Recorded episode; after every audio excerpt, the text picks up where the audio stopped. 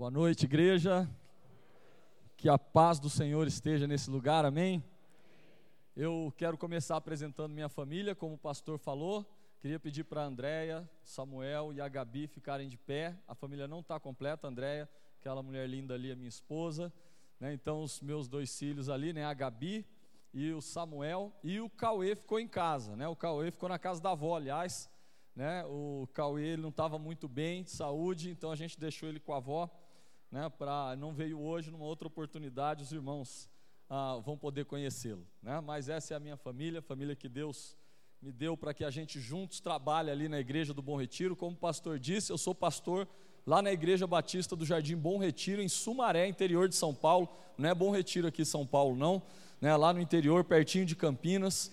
E acostumado né, com o trânsito lá de Sumaré então eu vi quantos quilômetros dava até aqui, falei, tá, tá tranquilo, né? A gente consegue chegar lá, né? Vai dar um tempinho para chegar mais cedo. Eu falei para o pastor que chegava às seis horas, né? A gente chegou uma meia hora antes para poder dar tudo certinho, para poder conversar, né? E eu cheguei aqui às sete, né? Porque é por causa do trânsito, né? Não estou acostumado a vir para São Paulo sempre, né? Para vir para cá, para esses lados e o trânsito muito carregado, então ah, cheguei atrasado, peço perdão para os irmãos, sempre ah, costumo chegar com uma certa antecedência, né, até para não dar trabalho. O pessoal do, do projetor, lá, o pessoal do som, multimídia, ah, eles foram anjos lá. Né, eu fui até lá e eu fiquei um tempão lá com eles, eles corrigindo tudo né, por causa do programa que era diferente, então se chega mais cedo, faz isso com mais tranquilidade, mas no meio do culto ele girava um botão e consertava outra coisa, e eles foram fazendo isso. Obrigado, viu, irmãos? Deus abençoe a vida de vocês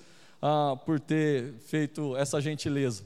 Né, então, o pastor Maurício tem sido um amigo, né, ele, a irmã Elizabeth tem sido uma bênção, né, a gente tem, ah, fui falar em outros lugares, encontrei com ele num outro lugar onde eu fui falar, e nós compartilhamos um pouco, né, a respeito da, da, do que estava acontecendo lá no Bom Retiro, ah, e como que a gente implantou células e como tem sido lá né, a nossa história. E eu estou encantado, eu estou impactado com aquilo que Deus está fazendo aqui, irmãos. Estou ah, impactado em ver os líderes que se formaram, quantidade de líderes de célula, ah, olhando para o culto já, pastor, eu já vejo que já está pequeno, já está pequeno, e vai ficar muito mais ainda, eu tenho certeza disso. Daqui um tempo não vai caber de gente aqui, o pastor vai ter que dar, fazer alguma outra coisa, né? E quando a gente fala assim, parece que é algo distante, mas durante a mensagem eu vou contar um pouco a respeito de, ah, do que Deus tem feito e como Deus tem abençoado lá no Bom Retiro através das células, através dos grupos pequenos através do discipulado, tem sido uma bênção. E o que eu queria falar com vocês hoje é a respeito desse tema que está aí. Você pode contribuir para o crescimento do reino. Você pode contribuir para o crescimento do reino.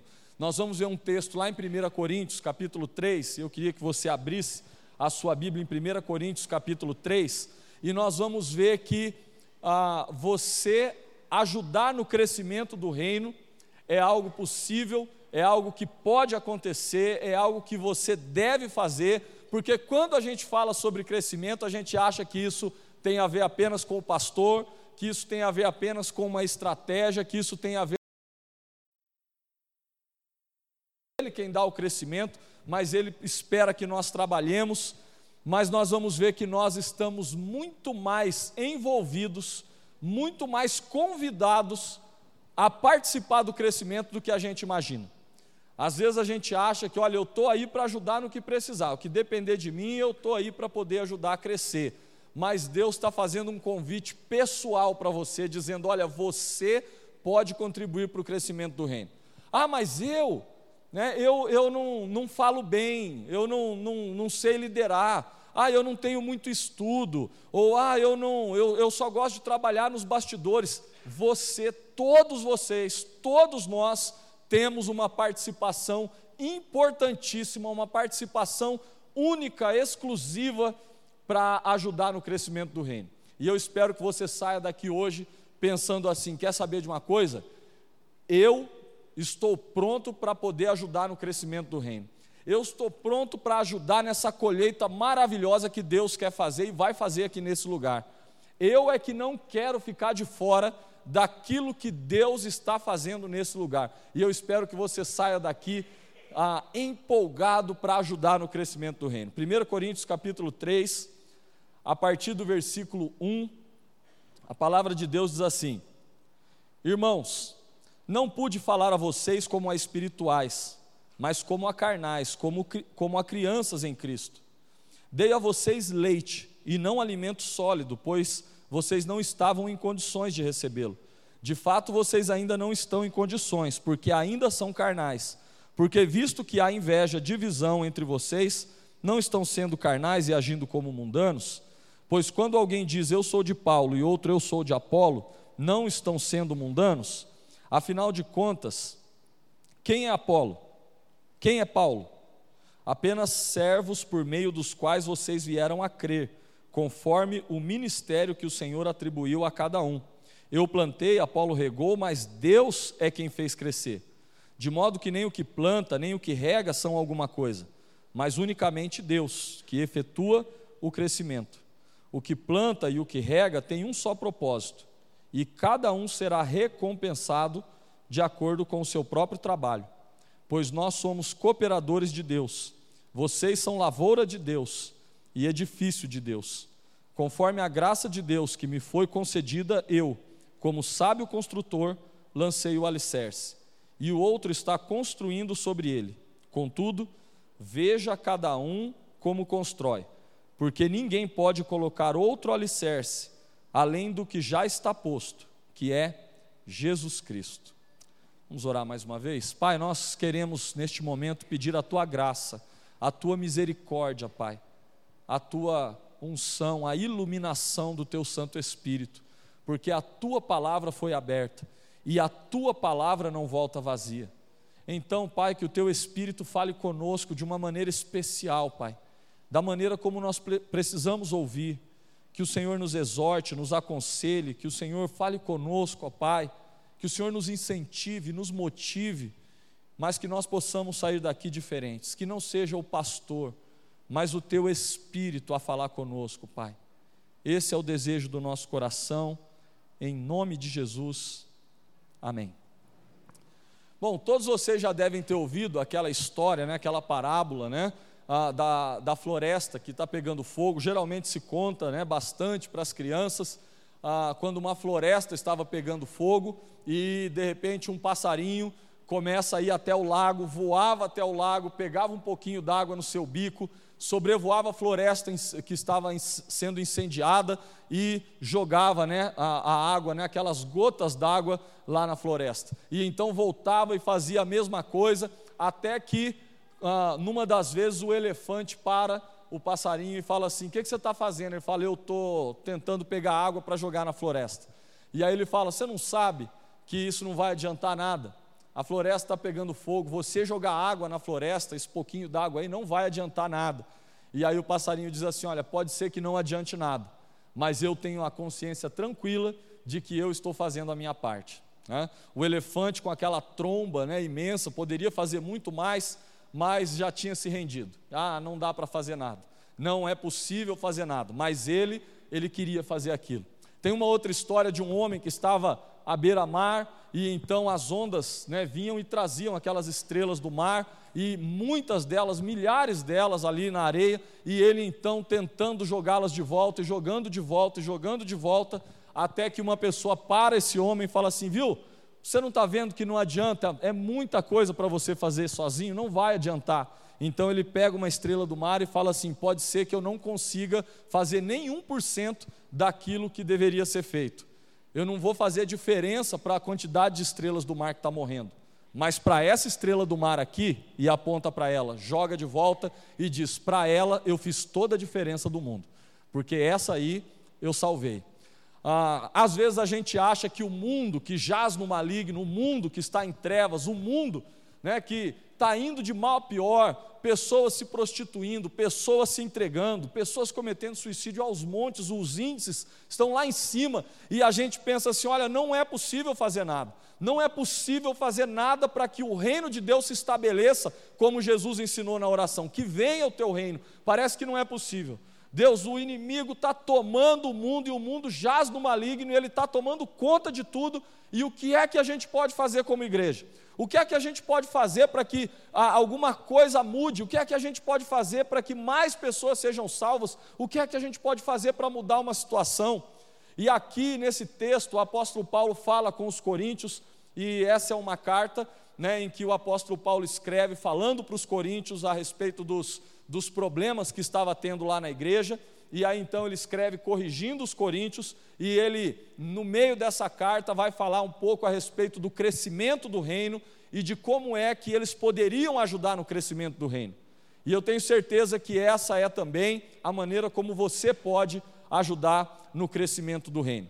Ah, nestes textos né, que nós acabamos de ler, principalmente, ah, tinha ali oh, a, a historinha, né? Ah, principalmente nesse, nesses primeiros versículos, nós queremos responder para você essa pergunta durante a mensagem de hoje: Como é que eu posso contribuir?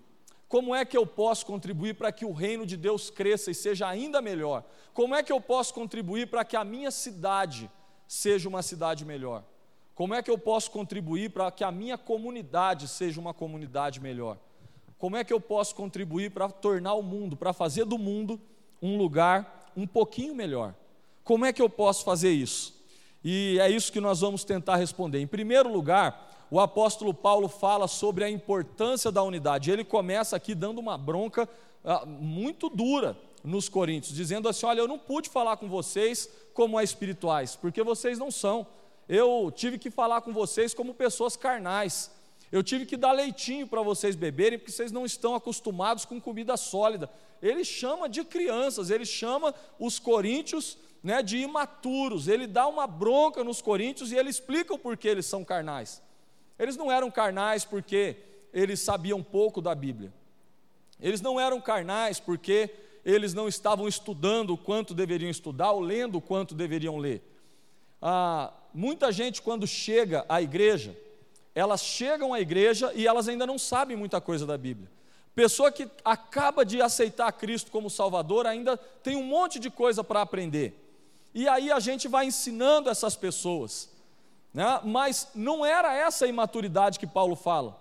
Não eram esses os imaturos. Pelo contrário, o que ele diz que é imaturidade é coisa que não é coisa de gente que acabou de chegar na igreja. Às vezes é coisa de gente que está na igreja há 5, 10, 15, 20 anos, 30 anos e comete esse tipo de erro. Qual que era o pecado que estava acontecendo aqui que faz com que Paulo dê essa bronca tão dura nos coríntios? Ele diz: vocês são carnais porque ainda há inveja, divisão entre vocês um diz eu sou de Paulo, outro diz eu sou de Apolo, um diz eu quero isso, outro diz eu quero aquilo. E se vocês estão divididos, então vocês são carnais. Gente, eu já derrubei um monte de água que está fechada assim. Eu vou pedir, irmão, para você me ajudar aqui. Você pode abrir para mim aqui? Uma vez eu lavei o púlpito do, do, de uma igreja, e aí então eu parei de tentar abrir o, o, o copinho, tá bom? Ah, então ele diz o seguinte: que nós temos que ter unidade. Ele fala: se vocês não tiverem unidade, vocês não vão contribuir para o crescimento do reino. Não vão contribuir para o crescimento do reino. Gente, deixa eu dizer uma coisa para você antes de continuar essa mensagem. O pastor Maurício é um pastor muito ético. Pastor, em todo o tempo, em todas as conversas que eu tive com ele até hoje, ele nunca me contou um problema da igreja. Nunca me falou o nome de um irmão da igreja assim, ó, o irmão fulano isso, ou o irmão fulano aquilo. Nunca, nunca. Né? Ah, eu estou lendo o texto e eu vou dizer o que o texto está dizendo. Né? E o pastor, se acontecer alguma coisa, não, ah, mas olha, eu acho que o pastor compartilhou com ele aquilo. Pode ficar tranquilo. Pode ficar tranquilo. Né? Deus, ele vive fazendo esse tipo de coisa.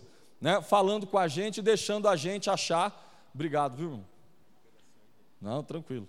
Aí, ah, Deus, ele vive fazendo isso. Né? Eu lembro uma vez que eu estava pregando lá no Bom Retiro e nesse dia eu estava falando sobre família, né, sobre perdão, e aí falando a respeito de perdão, e um visitante começou a chorar, começou a chorar compulsivamente lá no banco de trás, e aí então começou a chorar, e aí eu continuei pregando, e quando eu terminei a mensagem, lá, né, na, quando eu fiquei lá na porta para cumprimentar os irmãos, ele passou por mim e falou assim: Pastor, alguém falou da minha vida para o pastor? Eu falei, não, ninguém falou de você. Ele falou assim: sabe o que aconteceu? Eu, a minha esposa, ela tinha me traído. Eu descobri o homem com quem ela tinha me traído. Isso já faz tempo. Mas eu descobri que esse homem agora começou a vir na igreja. Ele começou a participar da igreja. E eu vim aqui hoje e falei assim: ó, hoje eu vou matar esse homem. Hoje eu vou matar esse homem. E eu vim aqui para matá-lo. E aí o pastor começou a falar sobre a importância da família, a importância do perdão, a importância da restauração. Eu falei: esse pastor sabe da minha vida. E então ele levantou a camisa e puxou uma chave de roda desse tamanho e falou assim: Pastor, fica com essa chave de roda aqui, porque eu não preciso mais dela. E eu guardei ela, está lá no meu gabinete, a chave de roda. Não falei, ninguém falou dele para mim, então ninguém falou de você. Ah, tem fulano, tem gente que está brigando com gente. A Bíblia diz o seguinte: se nós queremos crescimento do reino, primeiro lugar nós precisamos de unidade. Nós precisamos estar juntos no mesmo propósito, no mesmo sentido, indo para a mesma direção, fazendo a mesma coisa, seguindo as orientações. Vamos todos juntos, vamos fazer aquilo que precisa ser feito. Ah, nós temos então agora células, então nós vamos nos envolver com as células. Ah, nós temos que ser treinados, então nós vamos ser treinados. Ah, nós temos que fazer, então nós vamos fazer juntos, mas nós vamos fazer em unidade. Nós vamos fazer em unidade. Para que a igreja tenha maturidade é preciso, antes de tudo, ter unidade. Você já percebeu isso? Essa questão da unidade não é uma questão, como eu disse, que às vezes afeta a pessoa que acabou de chegar. A gente fala, olha, aquele que acabou de chegar é imaturo ainda. Não, mas ele, ele faz o que pedirem para fazer. Não, olha, vamos fazer, não, estou aqui para qualquer coisa. Não, eu vou nessa reunião, eu vou naquela. Eu lembro quando eu me converti, eu estava tão empolgado, tão empolgado. Eu queria em todas as reuniões da igreja, eu queria ir. Até na reunião de senhoras eu queria participar. Eu queria em todas, né?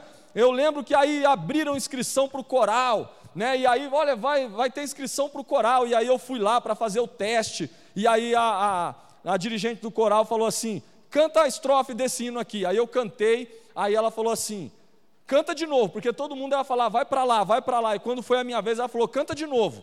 Aí eu cantei de novo, ela falou, canta de novo. Eu falei, acho que a minha voz é especial, né? Eu acho que tem um, tem um negócio assim. Aí depois que eu cantei a terceira vez, é que ela falou assim: Olha, eu acho que você vai ser um excelente pastor, né? Falou para mim. Aí naquele dia eu vi que não dava para cantar no coral, mas a, a, gente, a gente, eu queria fazer tudo. E o novo convertido é assim. Quando Paulo fala que não havia unidade, pode ver, gente. Ah, você já deve ter experiência em igrejas. Eu nunca vi uma igreja ser dividida por causa dos adolescentes. Os adolescentes dividiram a igreja. Ó, os novos convertidos dividiram a igreja. Chegou um pessoal, acabou de se converter, dividiu a igreja. Não, não acontece. Sabe onde acontece falta de unidade? Às vezes no, nas pessoas que acham que têm maturidade.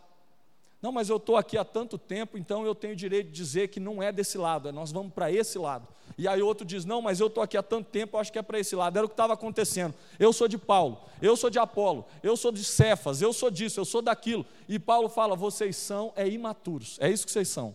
Porque se vocês tivessem maturidade, Paulo diz, vocês estavam unidos. Se a gente quer contribuir para o crescimento do reino, a gente precisa liberar perdão, precisa ter unidade, precisa ir para uma mesma direção, precisa dizer, nós estamos juntos indo para o mesmo lugar. Nós somos uma igreja que vai junta para a mesma direção, juntos para um mesmo lugar, para, para, em direção ao alvo que nós temos que buscar. E como é que nós ah, conseguimos unidade. Como é que nós conseguimos unidade? Vou dar uma dica para vocês ah, em três palavrinhas. Né? Primeiro, unidade significa comunhão. A palavra comunhão tem a ver com ter tudo em comum, tudo em comum. E a Bíblia é repleta de textos que diz que nós temos que ter tudo em comum.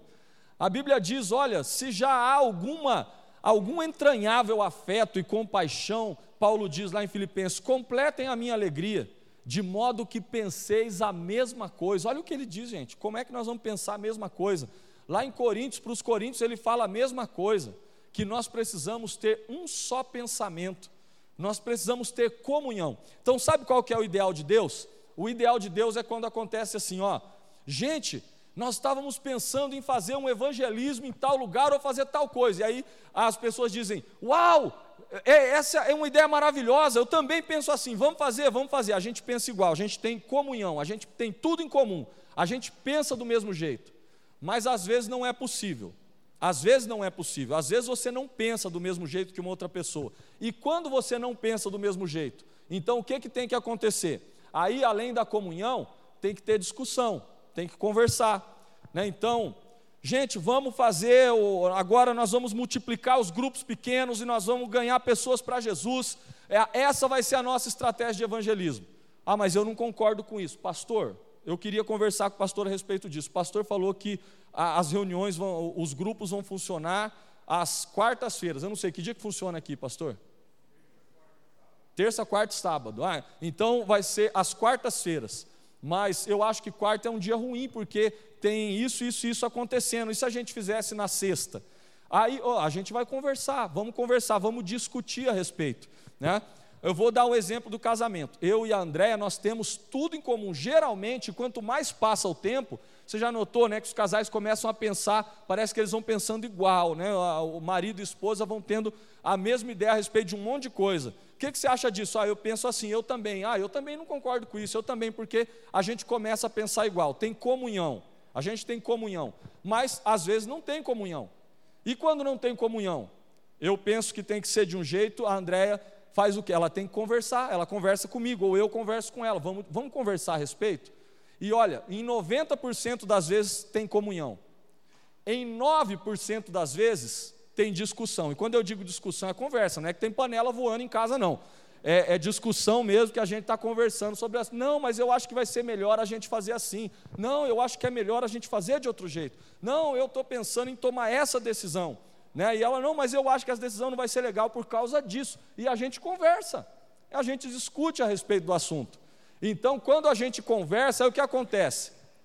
Em algumas vezes, ah, eu falo, a Andrea fala assim: Ah, você tem razão, você tem razão. Eu acho, eu não estava pensando nisso, vamos fazer isso. Algumas vezes acontece isso, mas muitas vezes acontece o contrário. Né? Eu falo, é André, você tem razão, André, nós precisamos fazer desse jeito mesmo, eu não tinha pensado nisso. E aí o que acontece? Volta a comunhão, volta a unidade. Por quê? Porque houve discussão.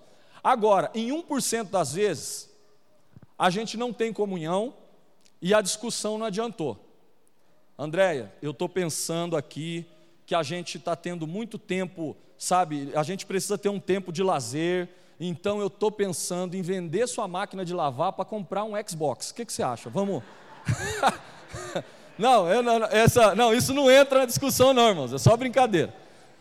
Ah, não, mas é alguma outra coisa que a gente não concorda, né? Então, olha, eu não, eu não concordo, não, mas eu acho que é assim. Mas se a gente fizer desse jeito, não, é melhor fazer isso, é melhor fazer aquilo. E aí a gente continua discutindo, discutindo, mas não chega num consenso não chega num consenso. Quando não há comunhão e quando não há discussão, quando não resolve a discussão, então tem que haver submissão. E na igreja também precisa acontecer isso. Olha, tem que ter comunhão.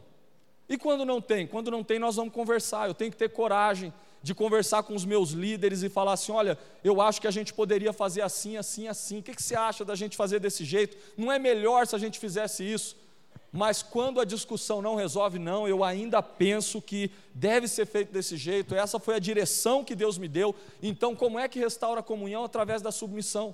Sabe, já aconteceram vezes que a Andréia falou assim: tudo bem, eu não concordo, mas se você acha que essa deve ser mesmo a decisão a ser tomada, eu estou contigo. Eu estou contigo, nós vamos fazer isso junto. E não foi de cara virada, não, ela fez mesmo, olha, vamos fazer. E aí a gente fez, e depois eu vi que eu estava errado. Eu estava errado. E aí, sabe o que eu fiz? Tive que pedir desculpas. Falei: olha, desculpa, eu realmente acho que era melhor se a gente tivesse tomado a decisão do outro jeito. Tudo bem, tudo bem, não tem problema. Da próxima vez, a, a, eu vou escutá-la mais ainda. Ou seja, a opinião dela passou a ter um peso ainda maior, por quê? Porque eu sei que eu tenho uma responsabilidade, porque ela está sob a minha liderança. Agora, você já parou para pensar na quantidade de casais que se separam por causa de 1% que eles não conseguem entrar num acordo? Ah, então você acha que é assim, volta para casa de sua mãe. Ah, você acha que é assim, então também vai você embora. Você acha que é assim, é melhor a gente um para cada lado. E igreja é a mesma coisa. Paulo diz: olha, vocês dizem, eu sou de Paulo, eu sou de Apolo, tem que ter unidade, senão o reino não cresce. Então, para ter unidade, tem que pensar igual. Se não pensa igual, a gente tem que conversar sobre o assunto. Agora, se a discussão não resolveu, então a gente tem que se submeter, pastorzão. Olha, eu ainda acho que esse jeito não é o melhor jeito, não, mas eu entendo que Deus colocou o pastor aqui para poder ser, ser aquele que vai dirigir a igreja, o líder da igreja, e nós vamos então acatar isso aí. Ah, pode acontecer erro? Pode, claro, e muitos. Pode acontecer, mas do mesmo jeito que acontece no casamento, a gente vai aprendendo. Eu acredito que muito pior, muito pior do que acontecer um erro, mas a gente continuar em unidade, é quando a gente ah, fica sem unidade, sem comunhão, sem aquela, sem, sem a igreja toda indo para uma mesma direção. Aí, aí acabou. Não interessa o que a gente vai fazer, se é A ou B, nós já estamos derrotados. Né? A Bíblia diz: o só haver demanda entre vós já é uma completa derrota. Por que não aceitais antes o dano? A Bíblia diz. Só o haver demanda já é uma completa derrota. Gente, eu sou batista. E eu sou batista porque eu acredito que tem um conjunto de doutrinas que é dos mais bíblicos entre todas as denominações. Se eu não acreditasse nisso, eu tinha ido para uma outra, uma outra denominação. Porque a Bíblia é a palavra de Deus e é ela que a gente tem que usar como regra de fé e prática. Então eu sou batista. Na, na, na, no domingo que vem, nós vamos ter assembleia lá na igreja. Nós temos assembleia. Mas eu falo para a igreja: igreja, se a gente procurar na Bíblia as assembleias que aconteceram e disseram assim: olha, quem manda não é o pastor, quem manda né, não, não, não pode ser o líder. Ah, nós vamos encontrar duas assembleias, uma no Antigo e uma no Novo Testamento. A do Antigo Testamento foi uma assembleia que eles tinham que tomar a seguinte decisão: nós vamos entrar na terra ou nós vamos ficar aqui? Aí dez falaram assim: não vamos entrar, não, que eles são gigantes. E dois falaram: vamos entrar sim, porque Deus deu a terra para a gente. Ganhou a maioria. Dez ganhou, não vai entrar. Deus se levanta irado no meio daquele povo e fala: vocês erraram, vocês erraram. O que mostra que a maioria nem sempre tem razão. Tem uma outra no Novo Testamento que essa foi mais light, né? não foi desse jeito não. Faz, o, o povo começou a reclamar porque algumas pessoas estavam sendo esquecidas na distribuição dos alimentos. Aí o que, que acontece? Eles, ah, os apóstolos falam: escolham entre vocês homens cheios de fé e de sabedoria, e nós vamos colocá-los sobre essa questão. E aí então o parecer agradou a todos, todos eles falaram: beleza, nós achamos que isso está certo, nós vamos escolher as pessoas. Tudo bem, então escolham entre vocês. E aí eles escolheram.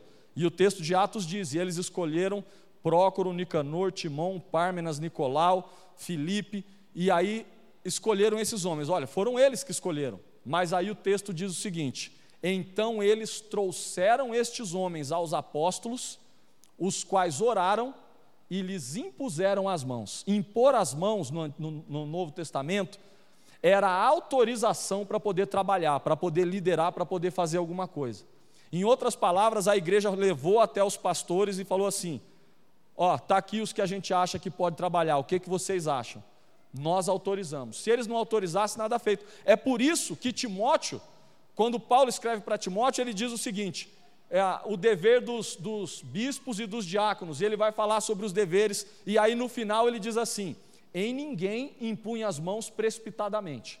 Não vai impor as mãos em alguém precipitadamente. Ele está dizendo para Timóteo o seguinte: ó, ah, os bispos, os diáconos, os líderes que você vai levantar são esses, esses, tem que ser isso, isso e isso.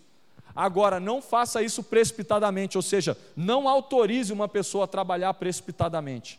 Em todo lugar da Bíblia, a Bíblia sempre resolve a questão da unidade com autoridade.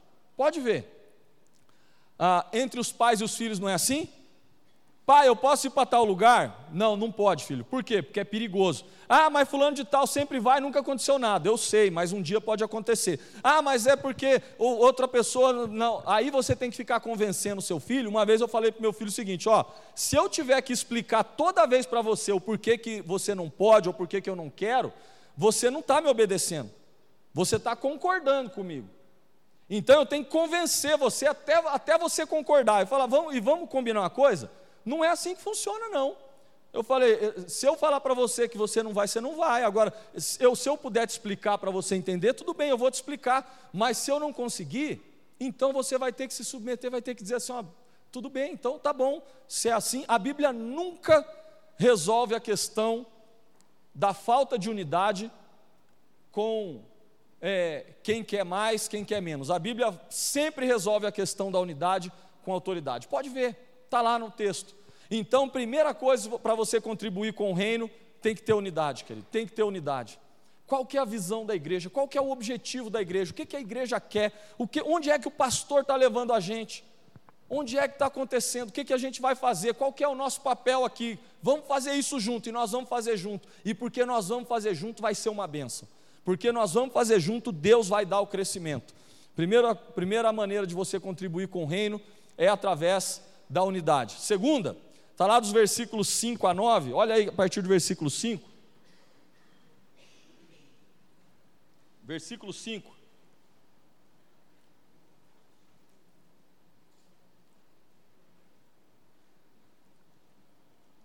texto diz assim: Afinal de contas, quem é Apolo? Quem é Paulo? Apenas servos, por meio dos quais vocês vieram a crer, conforme o ministério que o Senhor atribuiu a cada um. Eu plantei, Apolo regou, mas Deus é quem fez crescer. De modo que nem o que planta nem o que rega são alguma coisa, mas unicamente Deus que efetua o crescimento. O que planta e o que rega tem um só propósito, e cada um será recompensado de acordo com o seu próprio trabalho. Pois nós somos cooperadores de Deus, vocês são lavoura de Deus e edifício de Deus. Aqui, o apóstolo Paulo diz para eles o seguinte: olha, vocês, começa dizendo lá, né? Vocês são imaturos porque não têm unidade, porque não estão juntos na mesma visão. E aí depois ele vai dizer quem é Apolo, quem é Paulo. São só mais dois trabalhadores, só isso. Paulo tem uma função, Apolo tem outra função, mas todos eles estão trabalhando. Quem é o pastor? Mais um trabalhador da igreja. Quem é o líder de célula? Mais um trabalhador da igreja. Quem é o anfitrião? Mais um trabalhador da igreja. Quem são os professores? Mais alguns trabalhadores da igreja. São pessoas que trabalham são apenas, nós somos apenas trabalhadores. E como é que eu posso contribuir com o reino? Trabalhando.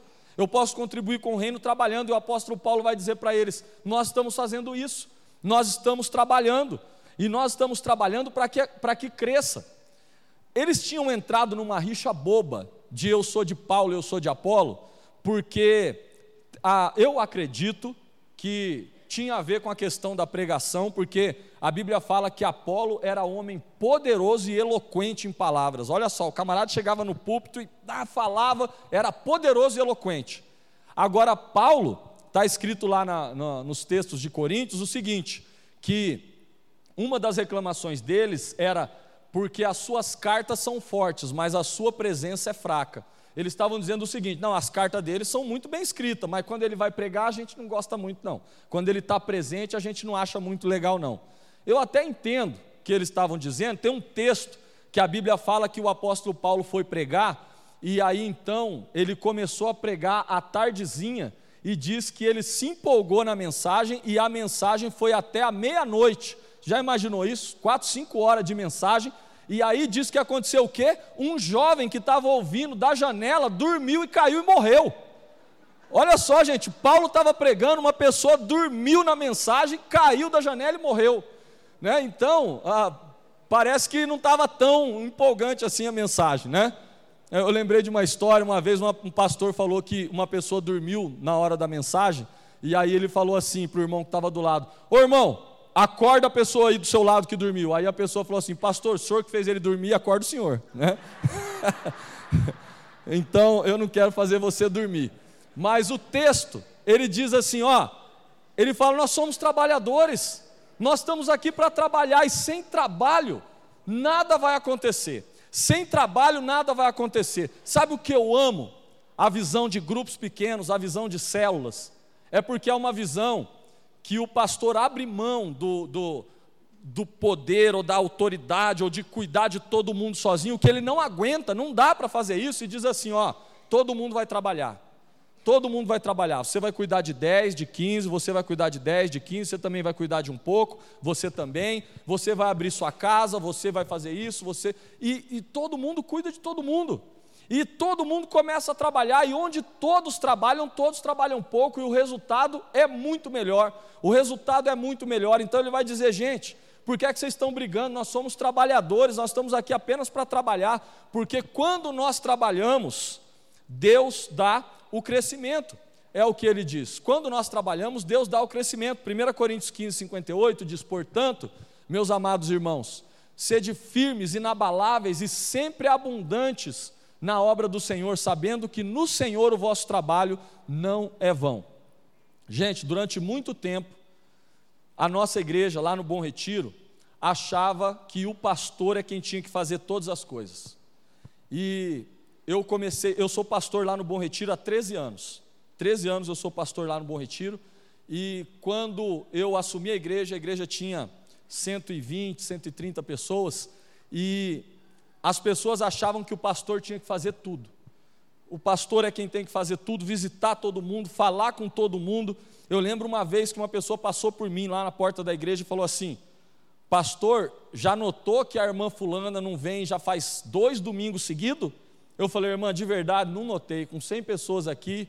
Eu não... Então, pastor, a irmã não vem já faz dois domingos, está precisando de uma visita. Eu falei, mas a irmã está notando isso e não, não foi lá ainda, irmã? Ela, não, eu não fui porque eu achei que eu devia vir aqui visitar o pastor, e aí depois ela saiu e isso depois deu problema. Ah, eu fui falar com o pastor e o pastor foi grosso comigo, falou que eu que tinha que visitar. Aí eu tive que ir lá pedir perdão para a irmã, irmã, tá bom, eu vou visitar, não fica brava comigo não. Né? E aí a gente tinha esse negócio de, não, o pastor, está acontecendo algum problema, então é, é o pastor quem vai resolver tudo. Agora, gente, para para pensar se isso não é uma loucura. Jesus é Deus, é Deus. E ele tinha uma multidão atrás dele, ele podia ter a maior igreja do mundo, tinha uma multidão atrás dele, mas ele decidiu cuidar de doze, ele decidiu cuidar de doze, e falou para esses doze: Eu vou ensinar vocês a cuidar de outros. Se Jesus, que é Deus, quis cuidar de doze, como é que a gente quer que o pastor cuide de mais cem? Um outro detalhe: Jesus estava em tempo integral com os discípulos, o dia todo andando com eles, comendo com eles, dormindo com eles, estava o tempo todo falando com eles.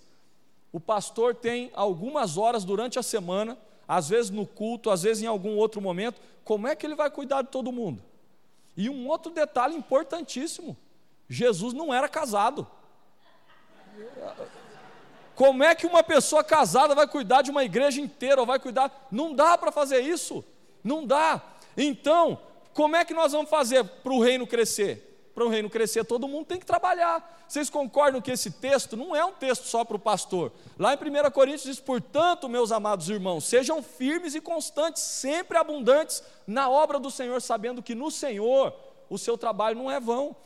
O seu trabalho vai frutificar, o seu trabalho vai dar fruto. E eu falo lá no Bom Retiro: não se enganem, o meu trabalho é dar trabalho. O meu trabalho é dar trabalho. O pastor, ele está fazendo a sua função quando ele consegue distribuir tarefas e botar todo mundo para trabalhar. Por isso que eu digo, eu fiquei encantado quando eu vi esse monte de trabalhador aqui na frente, esse monte de gente dizendo assim: nós estamos aqui para trabalhar, nós estamos aqui para poder fazer aquilo que tem que ser feito. Gente trabalhando, eu não tenho dúvidas de que essa igreja vai experimentar um crescimento exponencial em nome de Jesus. Isso vai acontecer. Então ele diz: olha, vocês têm que trabalhar, porque se nós trabalhamos, Deus, ele dá o crescimento. E eu queria falar um pouco sobre essa questão do crescimento, que Deus ele dá o crescimento.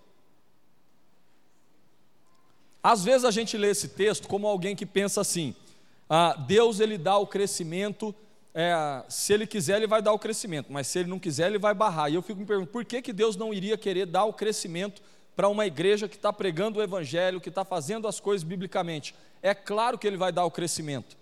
A questão, e ele compara aqui com uma lavoura. O dono da lavoura, ele planta, ele lança a semente, ele cuida da terra, ele espanta os bichos, ele faz o que tem que fazer, coloca lá né, um monte de coisa para não matar a planta, enfim, ele vai trabalhar, mas ele sabe que o crescimento é certo. Ele não tem poder para fazer a plantinha crescer ele tem poder para trabalhar. O crescimento da plantinha, quem dá é Deus. Deus fez desse jeito. Deus ele permitiu que quando você planta alguma coisa e faz a coisa da maneira certa, vai crescer. O que Paulo está dizendo aqui não é um, olha, talvez Deus vai fazer crescer. Não, Deus ele fez a igreja assim. Se você trabalhar de verdade, ela vai crescer. Se você fizer o que tem que ser feito, ela vai crescer, mas é preciso haver empenho, é preciso haver trabalho.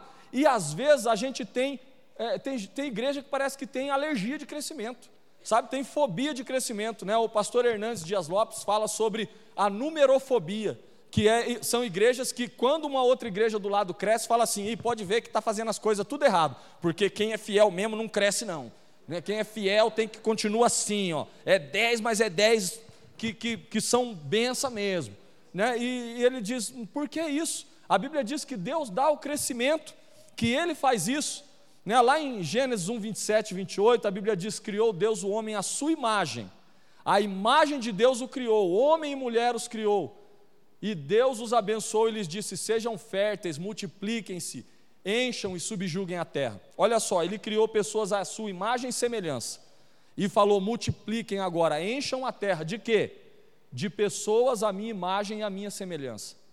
Mas aí veio o pecado. O pecado deteriorou a imagem de Deus no ser humano, deturpou a imagem de Deus no ser humano.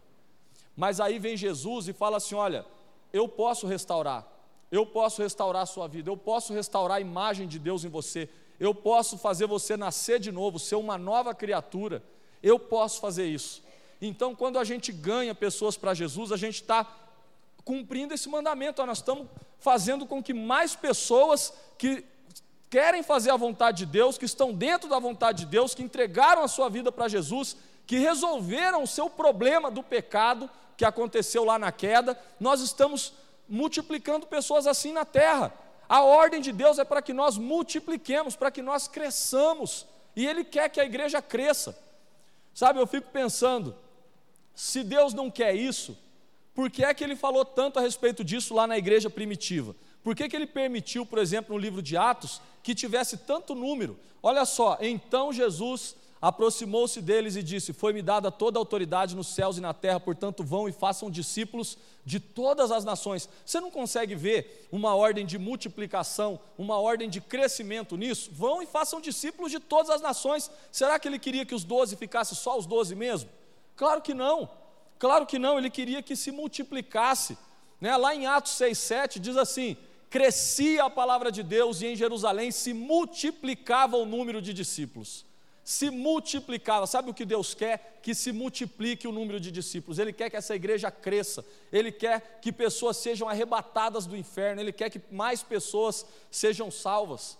Lá em Atos 2 diz: Então os que lhe aceitaram a palavra foram batizados, havendo um acréscimo naquele dia de quase 3 mil pessoas. Quem foi que contou isso aqui, gente? Para que contar isso aqui? Alguém devia estar lá. Olha, olha quanta gente se converteu. Quantas foram? Vamos ver né, uma, não, para de contar, porque Deus não se preocupa com isso. Deus permitiu que tivesse lá o um número, 3 mil, né, e é 3 mil mesmo, tem negócio de, de acordo com os organizadores era 3 mil, mas de acordo com a polícia militar era só 500, né? Não, não, não tem, porque está lá na palavra que era 3 mil, então era 3 mil. Está lá na palavra que era 3 mil, então era 3 mil que tinha mesmo. Né?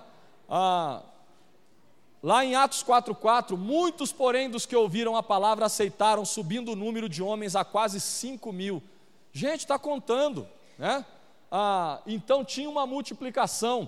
Existem alguns preconceitos quanto à multiplicação.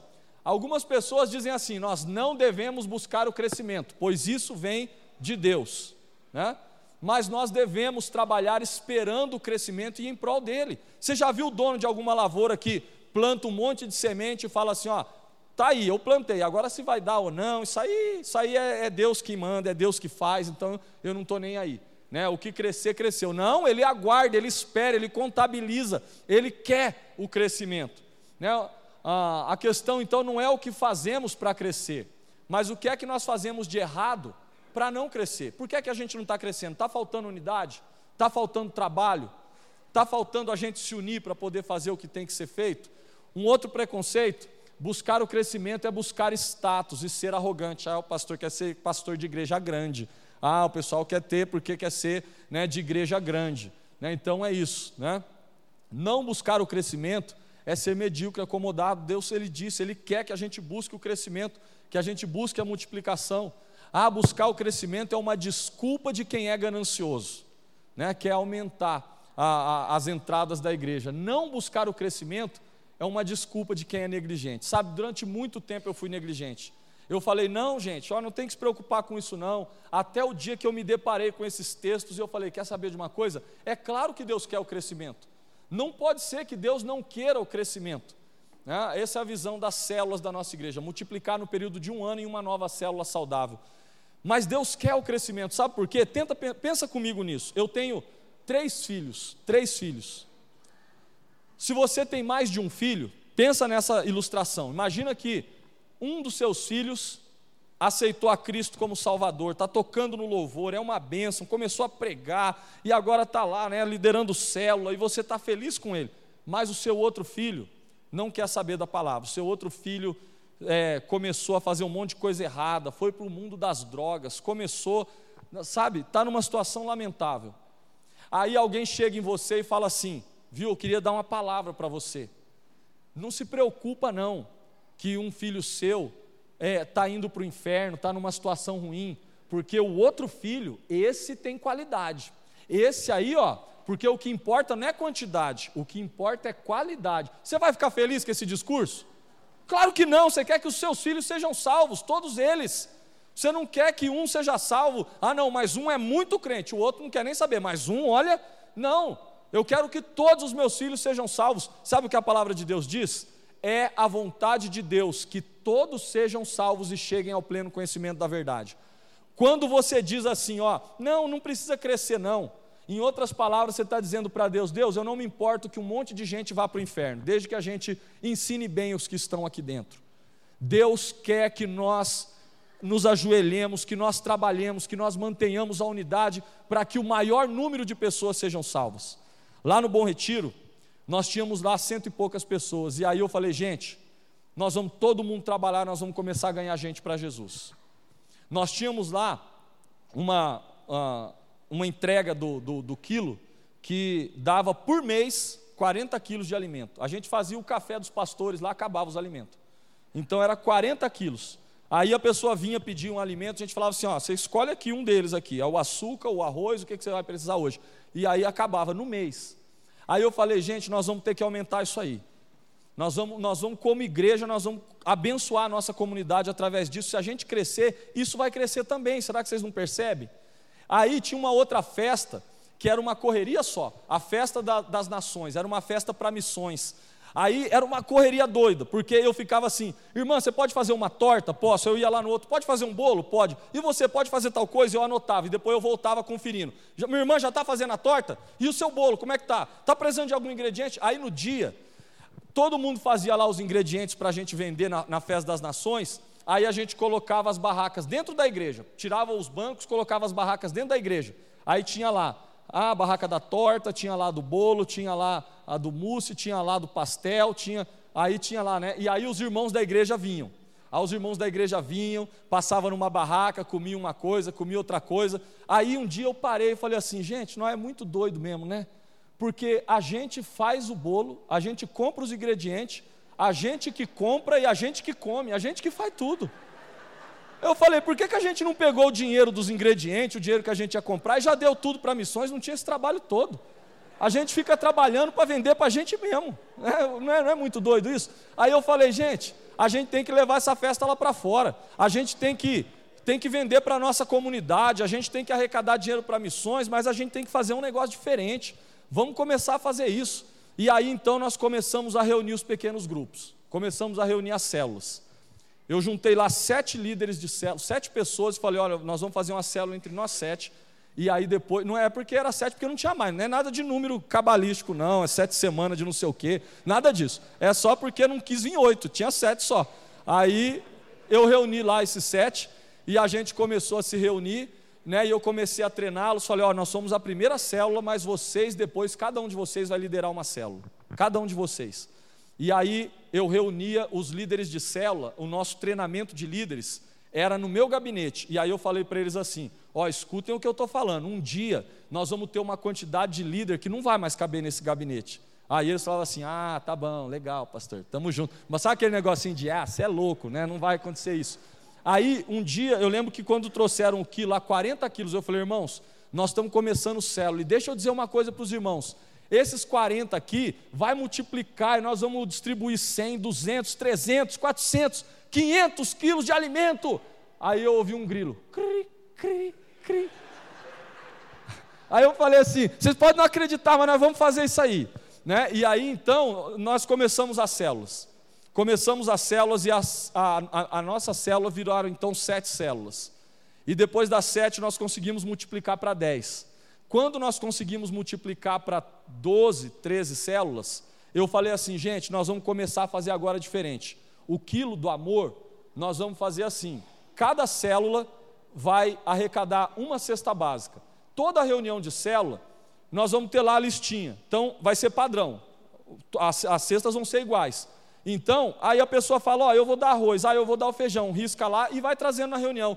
Aí a pessoa fala, ó, tá faltando isso para a gente terminar a nossa cesta, hein? Ah, tá bom. Aí a gente vai anotando, vai anotando. E aí resolvi fazer isso.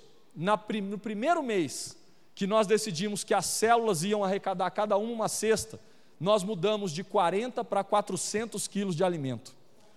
Aí, quando nós tínhamos 400 quilos de alimento, aí eu falei assim, gente, nós mudamos de 40 para 400 quilos de alimento. Eu não disse que ia multiplicar, agora eu vou falar para vocês. Nós vamos multiplicar para 600, 800, uma tonelada. Aí eu já comecei a ouvir glória a Deus, porque agora eles estavam acreditando.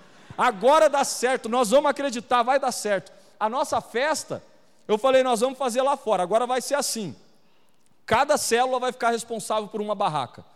A célula tal vai ser a do pastel, a célula tal vai ser a, a, do bolo, a célula tal vai ser a dos doces, a célula tal do refrigerante, tá bom? E nós vamos fazer a nossa festa. Aí uma pessoa veio e falou para mim, pastor, não dá para fazer aqui dentro, vai ter que ser lá fora. Eu falei, tudo bem, então vamos fazer lá fora. Aí um outro veio e falou, pastor, lá fora é perigoso, vai ter que fechar a rua. Eu falei, tá bom, então vamos fechar a rua. Aí fechou a rua. Só que aí, gente, me deu aquele, sabe, um, um, um sentimento de que tinha alguma coisa errada, porque eu falei assim: não é possível. Os líderes de célula estão cuidando das coisas e eu não tinha que ficar correndo atrás de todo mundo. Aí eu falava: não, vai dar errado alguma coisa, não é possível, eu estou muito tranquilo. Aí eu ia lá no líder e falava: como é que está a sua barraca? Ele falava: tá, tá tudo bom, pastor, tudo pronto, nós estamos tudo ajeitado. É mesmo, você não precisa de ajuda de nada? Não, não precisa de ninguém cobrando você? Não, está tudo certo. Aí eu ia no outro, como é que está a barraca aqui? Vocês já conseguiram o tacho lá para o pastel? Já conseguimos, pastor. Mas e como é que vocês vão fazer para fazer tal coisa? Não, nós já combinamos, vai todo mundo na casa da irmã fulana lá para fazer o pastel. Ah, mas vocês não estão precisando de nada? Não, pastor, não precisando de nada, não. Aí eu falei assim, vai dar ruim, vai acontecer alguma coisa. Eu tenho, tenho alguma coisa errada, estou muito tranquilo. Aí, gente, no dia foi um sucesso. Aquele monte de gente, a nossa igreja fica na frente de uma praça, e o pessoal da praça veio, e foi a maior arrecadação para missões que a gente fez. Bom, para encurtar a história, porque o nosso tempo já foi embora, deixa eu dizer uma coisa para vocês. As nossas células se multiplicaram de 10, 15, 20, 30 células, e aí a festa começou a crescer e o quilo do amor começou a crescer. Aí começou, começamos a arrecadar 600, 800, uma tonelada, e aí então eu fui lá na cidade, na, na, no centro social da cidade, falei assim: vocês recebem os nomes das famílias carentes para poder entregar alimento, né? Eles falaram sim, quem pessoas carentes vêm aqui sempre tal para entregar alimento. Falei, então, eu sou o pastor da igreja do Bom Retiro. Aí eles falaram assim: você precisa do quê? Eu falei, não, não preciso de nada, eu vim aqui para oferecer para vocês. Falou, mas oferecer o quê? Eu falei assim: a gente arrecada ah, bastante alimento durante o mês. E a gente queria doar parte desse alimento para a prefeitura para poder ajudar as famílias carentes. Aí a mulher falou assim: Olha, a gente já viu um monte de pastor vindo aqui para pedir um monte de coisa, mas para oferecer é o primeiro. Eu falei, meu Deus do céu, que vergonha. Eu falei, então nós vamos fazer isso. Gente, a nossa igreja arrecada hoje mais de uma tonelada de alimentos por mês, por mês, para distribuir na comunidade entre, entre famílias carentes. A prefeitura nos chamou lá na Câmara dos Vereadores para poder fazer uma moção de aplauso à Igreja Batista do Bom Retiro pelo trabalho que ela tem feito pela cidade. A nossa festa das nações entrou no calendário anual da cidade, agora é uma festa que faz parte do calendário da cidade. E tudo isso começou com um grupinho de pessoas que ninguém acreditava que ia crescer. Por isso, em toda igreja que eu vou, eu digo o seguinte: olha, se você não acredita, eu também vi um monte de gente que não acreditava, mas cresceu do mesmo jeito. O que eu falo para as igrejas é o seguinte: se eu fosse você, eu nem orava dizendo assim, Deus, eu quero trabalhar para poder fazer mais pelo reino. Eu dizia, Deus, por favor, não me deixa ficar de fora daquilo que o Senhor vai fazer nesse lugar, porque Ele vai fazer. Ele vai fazer.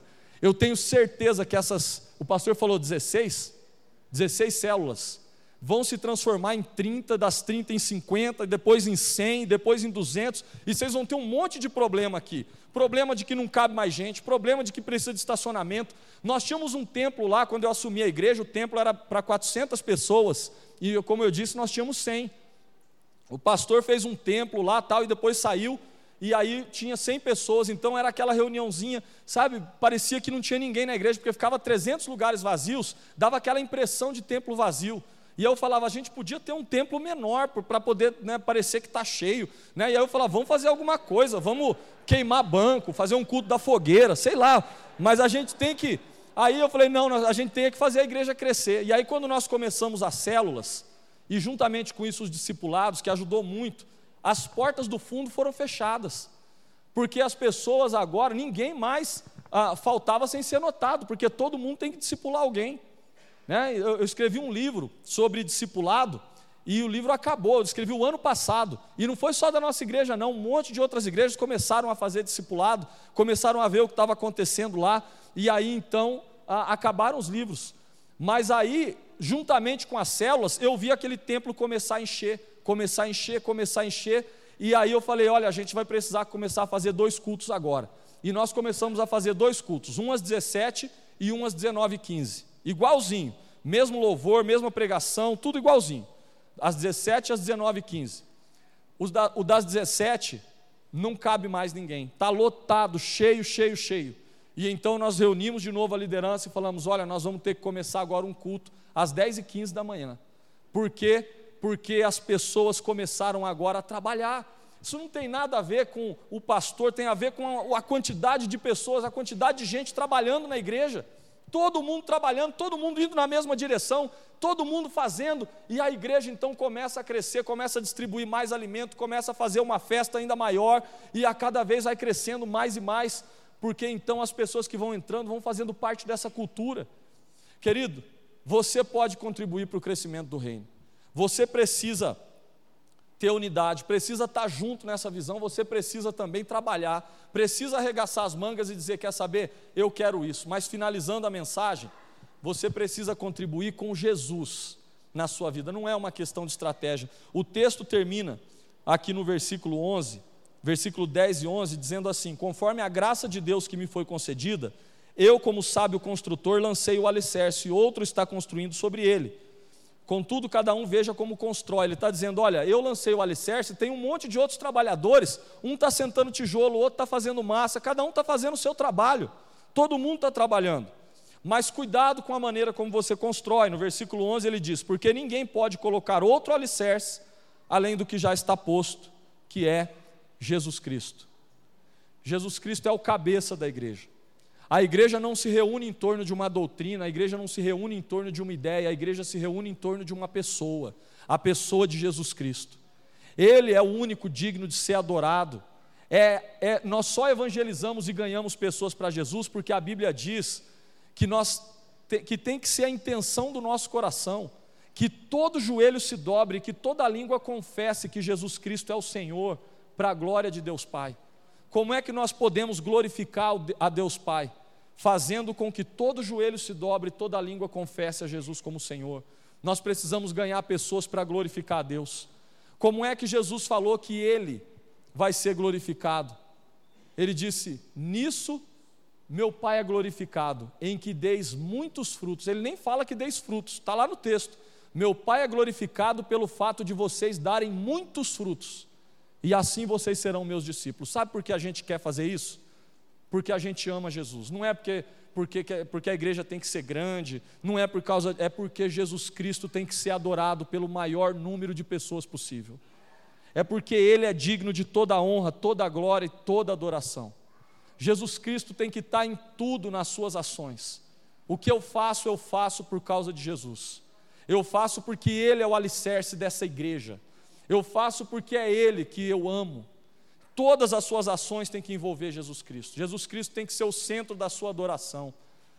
Ah, porque eu sou líder de célula, é porque eu amo a Jesus, é porque eu quero adorar a Cristo. E a Bíblia diz que nós então glorificamos a Deus dando muito fruto, então eu quero fazer isso para Jesus, eu quero fazer isso porque eu amo meu Mestre, e Jesus tem que estar, antes de tudo, no seu coração.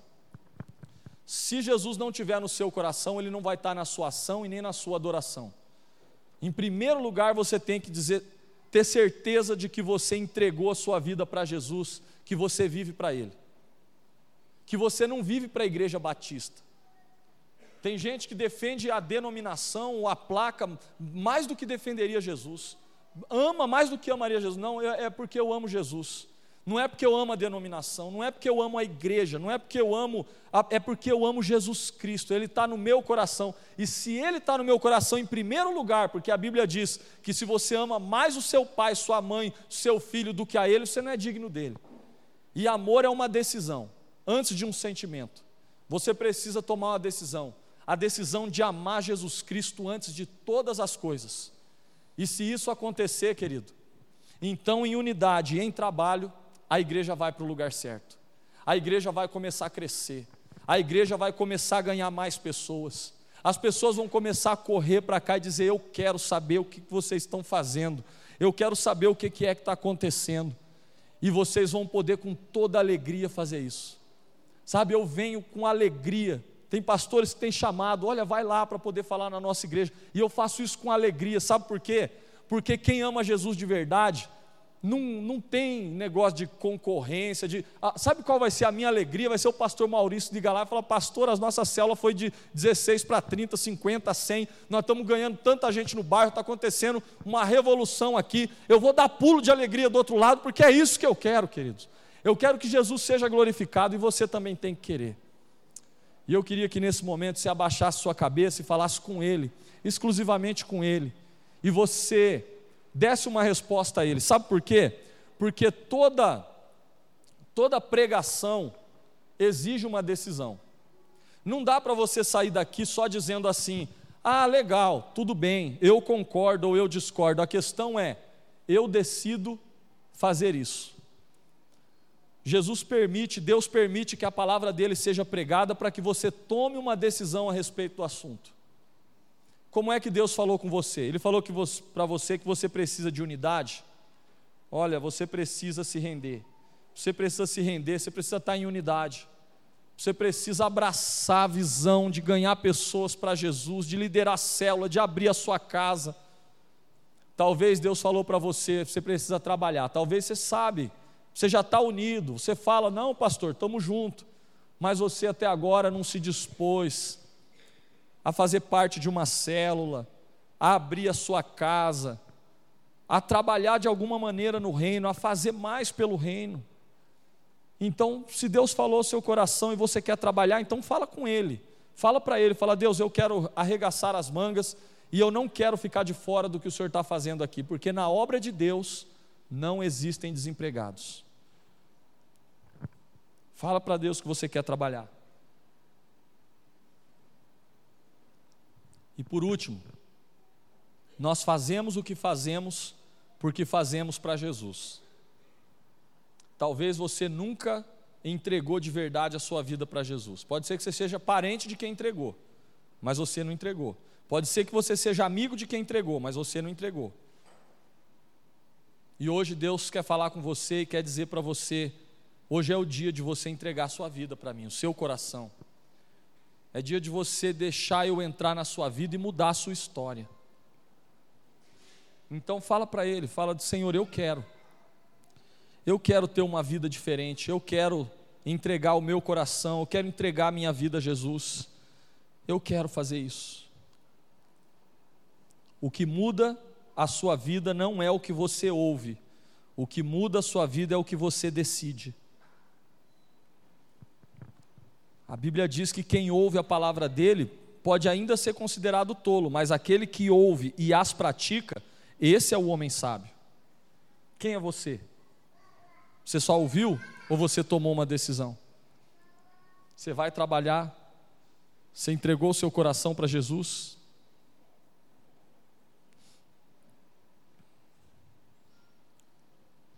Eu quero orar por você, eu quero orar pela sua vida nesse momento.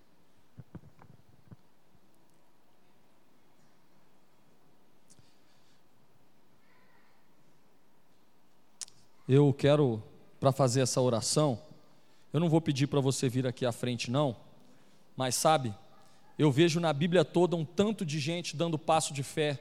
O cego deu um passo de fé e começou a gritar o nome de Jesus, pagou mó mico lá e o pessoal foi lá, para de ficar gritando, para de ficar gritando, e ele continuou gritando porque ele queria. Ele queria mudança, ele queria diferença na vida dele. A mulher que tinha um fluxo de sangue saiu rompendo a multidão, mesmo sem poder, A lei dizia que ela não podia, mas ela correu para lá porque ela queria fazer isso. E ela deu um passo de fé. Querido, a sua decisão pode estar nesse seu passo de fé.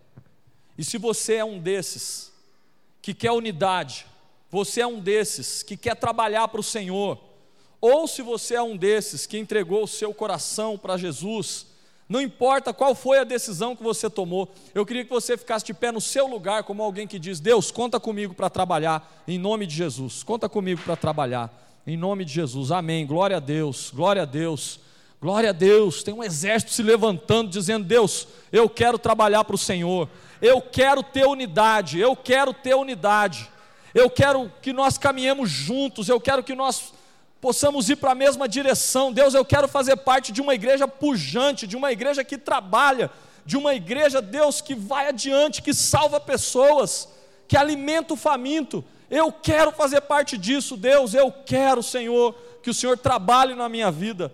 Eu quero que o Senhor, ó Deus, molde, que o Senhor mude, que o Senhor restaure, que o Senhor faça aquilo que tem que ser feito.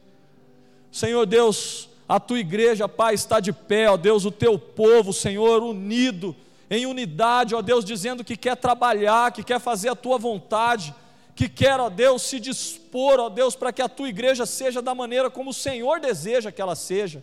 Em nome de Jesus, ó Pai, a tua palavra diz que o Senhor não despreza um coração contrito, e por isso nós pedimos que o Senhor derrame, Pai, bênção sem medida, que o Senhor derrame, ó Deus, as habilidades que precisam os dons, ó Deus, que o Senhor aperfeiçoe os dons que o Senhor já deu, em nome de Jesus, que o Senhor faça uma obra poderosa nessa, nessa igreja, nesse lugar, nesse bairro, nessa cidade, e que muitas pessoas possam ouvir falar daquilo que o Senhor tem feito aqui, Pai. Nós te agradecemos e nós te engrandecemos, em nome de Jesus. Amém. Amém. Glória a Deus, queridos. Deus abençoe sua vida.